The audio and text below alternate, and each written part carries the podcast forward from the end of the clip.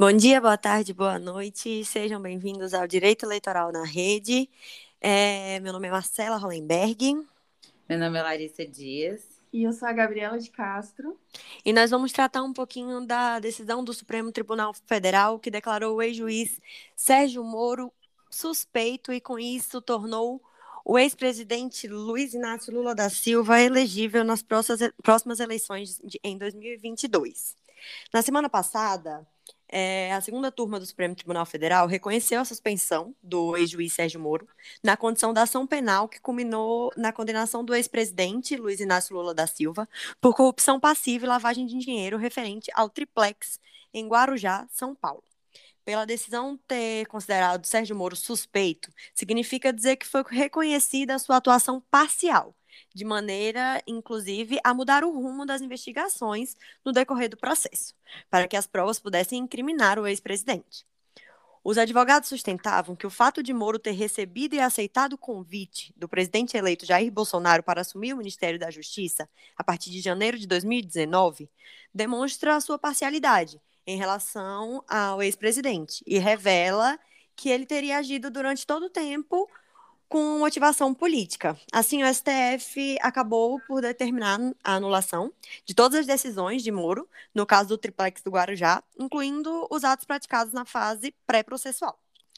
O julgamento estava é, empatado na segunda turma. Em 2018, veio a julgamento o HC 164493, com relatoria do ministro Edson Fachin, que votou contrário à declaração de suspeição do ex-ministro, ou do ex-juiz, desculpa, é, e foi acompanhado pela ministra Carmen Lúcia. Naquela época, o ministro Gilmar Mendes, Gilmar Mendes pediu vista do processo e voltou a, voltou a botar em pauta no dia 9 de 3 de 2021. É, naquela oportunidade, o, o ministro Gilmar de, votou pela declaração de suspeição do ex-juiz Sérgio Moro e foi acompanhado pelo ministro Ricardo Lewandowski. É, o ministro Cássio Nunes, o mais novo ministro do Supremo Tribunal Federal, pediu vista do processo, é, voltando a julgar no dia 23 de 3 de 2021. Nesse momento, o ministro defendeu que não poderia ser tratada matéria de suspeição em habeas corpus e que teria que ser em uma exceção de suspeição que daria ao ex-juiz Sérgio Moro o direito de contraditório. É, defendeu ainda que as provas novas que foram apensadas no processo teriam sido obtidas de maneira ilícita e que por isso elas não podiam ser utilizadas agora nesse julgamento. Com isso, a gente teria um placar de 3 a 2.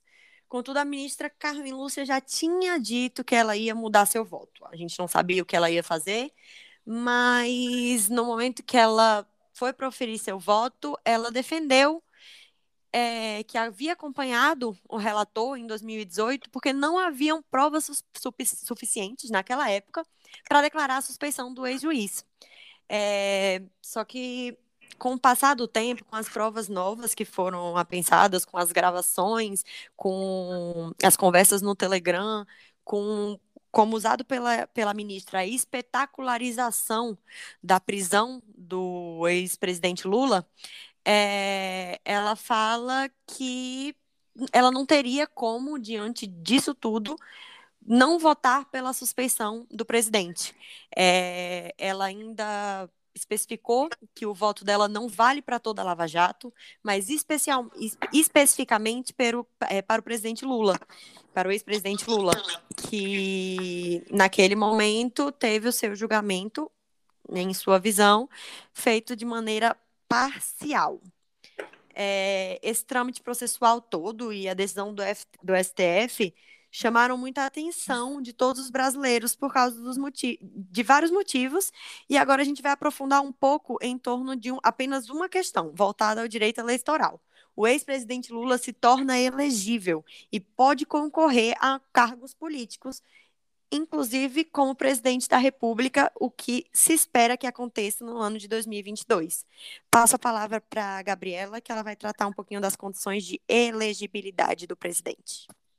Então, as condições de elegibilidade são os requisitos necessários para que uma pessoa participe como candidato no exercício da capacidade eleitoral passiva e estão determinadas na Constituição Federal e em algumas outras leis infraconstitucionais. São elas: a nacionalidade brasileira, o pleno exercício dos direitos políticos, o alistamento eleitoral, o domicílio eleitoral na circunscrição, a filiação partidária e a idade mínima que varia de 18 a 35 anos, dependendo do cargo que se busca preencher. As condições de elegibilidade ainda são analisadas em três momentos diferentes: no momento do registro, um ano da data da eleição seguinte e no momento da posse do candidato. Para efetivação do registro, é necessário que o futuro candidato seja brasileiro nato, naturalizado ou ainda português equiparado, tenha cumprido a formalidade administrativa de alistamento eleitoral, atestando sua condição eleitoral ativa e que não existam ainda impedimentos para votar e ser votado. Para que o indivíduo possa ser candidato, ele tem que estar no pleno gozo dos direitos políticos na data do pedido de registro de candidatura, ou seja, até pelo menos às 19 horas do dia 5 de julho do ano eleitoral. Um ano antes do pleito eleitoral, a pessoa que quer se candidatar deve estar apta a preencher duas condições: o domicílio eleitoral na circunscrição onde será candidato e a filiação partidária. Já no momento da posse, se observa se o candidato tem idade mínima necessária para o exercício do cargo que este decidiu por concorrer. Ao falar de condições de elegibilidade, também é preciso comentar sobre as condições de inelegibilidade, que, por sua vez, são as circunstâncias impeditivas do exercício do sufrágio passivo, criadas pelo texto constitucional. A doutrina do direito eleitoral entende a finalidade da inelegibilidade de indivíduo como a proteção da normalidade e da legitimidade das eleições contra a influência do poder econômico ou do abuso de exercício de função, cargo ou emprego na administração, direta ou indireta, conforme expressa previsão constitucional. Além de estabelecido na Constituição Federal, nos parágrafos 4 a 7 do artigo 14, acerca das inelegibilidades, também temos o texto da Lei Complementar 64 de 1990, além das resoluções do TRE e do TSE. Sabe-se que são inelegíveis os inalistáveis, aqueles que não podem votar, que são os estrangeiros, os conscritos durante o serviço militar obrigatório, os menores de 16 anos e os presos condenados. Ah, e também os analfabetos. Também são inelegíveis os portadores de mandato eletivo para cargo executivo para um terceiro mandato consecutivo, para o mesmo cargo, na mesma circunscrição em período subsequente. Também ficam inelegíveis na mesma circunscrição o cônjuge e parentes consanguíneos, até o segundo grau do presidente da República, do governador de estado ou do Distrito Federal ou do prefeito de algum município. Além dessas condições constitucionais, todas para a efetivação da capacidade eleitoral passiva, é preciso também analisar a lei da ficha limpa. A lei impede que pessoas condenadas por um colegiado, ou seja, por uma corte de possam se candidatar, que foi exatamente o caso do ex-presidente Luiz Inácio Lula da Silva. Pegando esse gancho com, com a última fala da Gabi, no dia 31 de agosto de 2018, os ministros do TSE decidiram por seis votos a um em julgamento concluído na madrugada do dia seguinte pela rejeição do pedido de registro de candidatura do ex-presidente Luiz Inácio Lula da Silva, baseando-se na lei da ficha limpa. Tudo que já foi trazido. Isso, pronto, tá. Diante de todos os dados que a gente trouxe nesse podcast, era impossível a gente tratar de outro assunto que não a suspeição do Moro e como ela reflete diretamente nas eleições do ano que vem. Tudo praticamente que ele tocou se torna nulo, né? Todas as investigações, todas as provas, ou seja, a gente vê um cenário de polarização desenhado no país desde as eleições de 2018 e eu acho que com a elegibilidade do presidente Lula isso começa a aflorar ainda mais. A gente tem um antipetismo muito forte de um lado, o antibolsonarismo muito forte do outro, são os dois candidatos que nesse momento a gente enxerga como uma grande disputa que está vindo aí. É, a gente começa a ver mais uma vez os presidentes se alfinet... o, o ex-presidente e o atual presidente da República se alfinetando e em discursos completamente políticos, voltando a fazer pensando uma candidatura, porque a gente já vê que começa a desenhar o, o cenário das eleições de 2022. A gente vê uma mudança de comportamento repentina do presidente Jair Bolsonaro, que há poucos dias criticava severamente a vacina e é como se ele reagisse, né? É como se ele reagisse Sim. às atitudes do ex-presidente e não agisse da forma que se era esperado de um governante. Exatamente. Eu, eu acho que ele pega a visibilidade que está, que está sendo dada ao ex-presidente Lula nesse momento, é, e o, o ex-presidente utilizou dessa visibilidade para bater bastante no ponto da pandemia, do, do coronavírus, e tenta mudar o posicionamento dele para tentar crescer, porque ele está vendo uma ameaça grande vindo, porque querendo ou não, o petismo sempre foi uma ameaça grande ao, ao presidente, presidente Jair Bolsonaro, e ele tenta mudar de comportamento para diminuir sua rejeição, porque a rejeição do presidente vem crescendo bastante nos últimos tempos, tendo em vista seus, seus comportamentos diante da pandemia. A inércia dele, né, diante é, da pandemia, na verdade. Melhor dizer a falta de comportamento dele. É, exatamente. Eu acho que acaba que a gente volta a uma polarização enorme e que, independente da, da ideologia ou do que nós acreditamos, acho que todo mundo concorda que não é sadio, não faz bem. A gente continua numa briga que, de um lado, temos o ex-presidente Lula, que, apesar de todos os os, os, os atos processuais, todas as condenações contra ele terem sido anuladas, existem alguns indícios de crimes e outras coisas sendo cometidas que não vêm ao caso. E de, do outro lado tem um presidente que se mostrou, na minha opinião particular, é incapaz de lidar com esse momento da que assola a, não, não só a, a nossa sociedade, mas o mundo como um todo, né?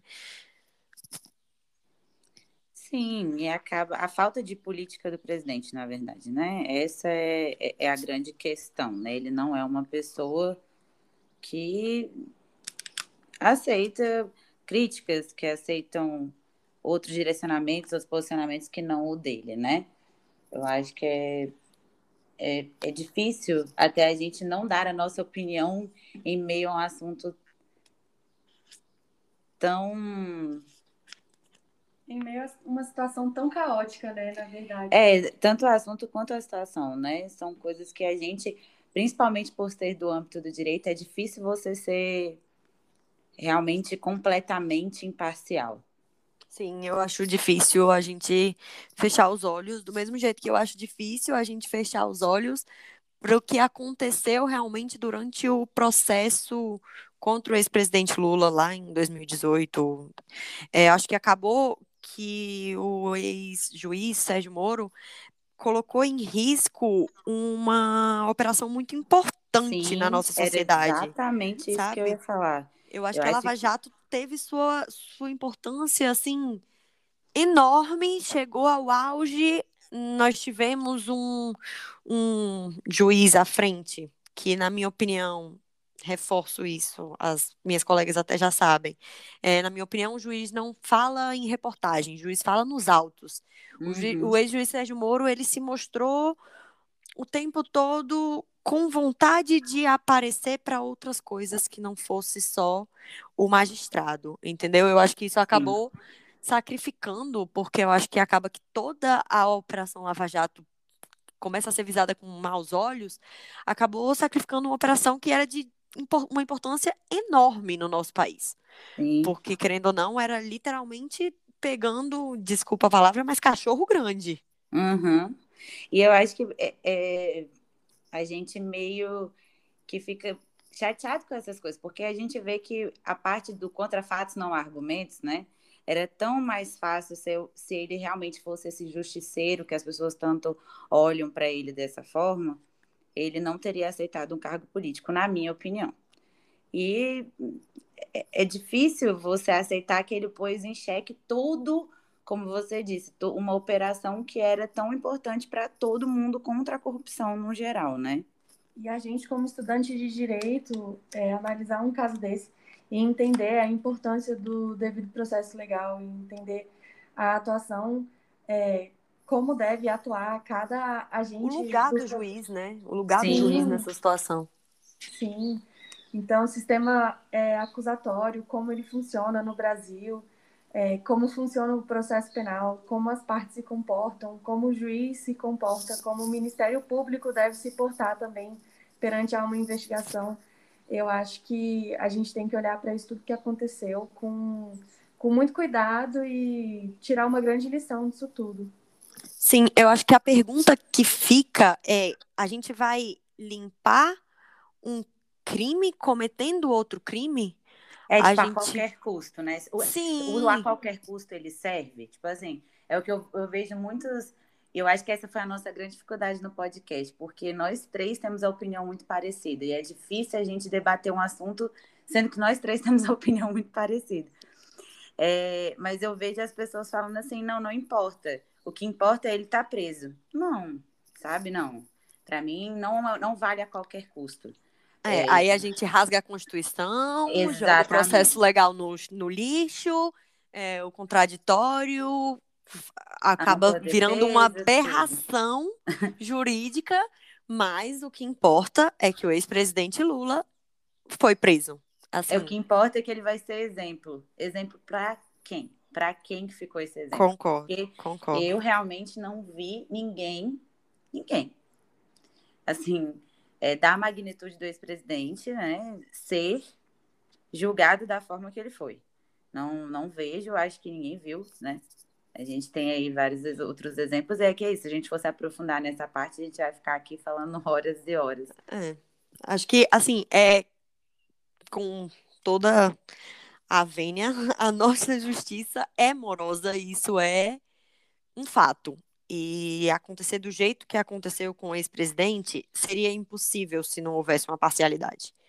É, uhum. assim, independente de ideologia, de opinião política e afins, eu acho que olhando a parte de direito mesmo, a gente tem que prestar um pouco mais de atenção. A gente tem que assim, ser mais minucioso. Ter um e, olhar mais crítico mesmo. Sim, né? e amar assim, a, a, nossa Constituição, os nossos códigos. O nosso direito é tão bonito, o nosso direito é construído num, em uma base tão concreta e, na minha visão, uma, uma base certa, sabe?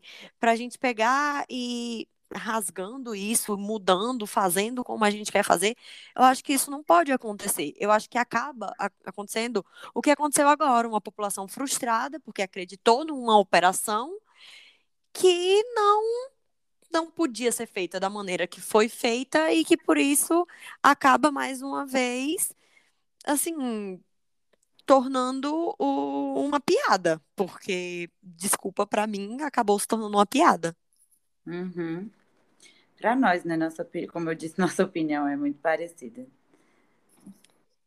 Enfim, então é isso, gente. A gente quis dar um pouquinho da nossa visão sobre a decisão que tornou o ex-juiz Sérgio Moro suspeito e trouxe o ex-presidente Lula de novo para pela briga para a briga pela cadeira presidencial. E aí vamos ver cenas dos próximos capítulos, né? Vamos Exato, ver o que vai acontecer. Isso vai se desenrolar.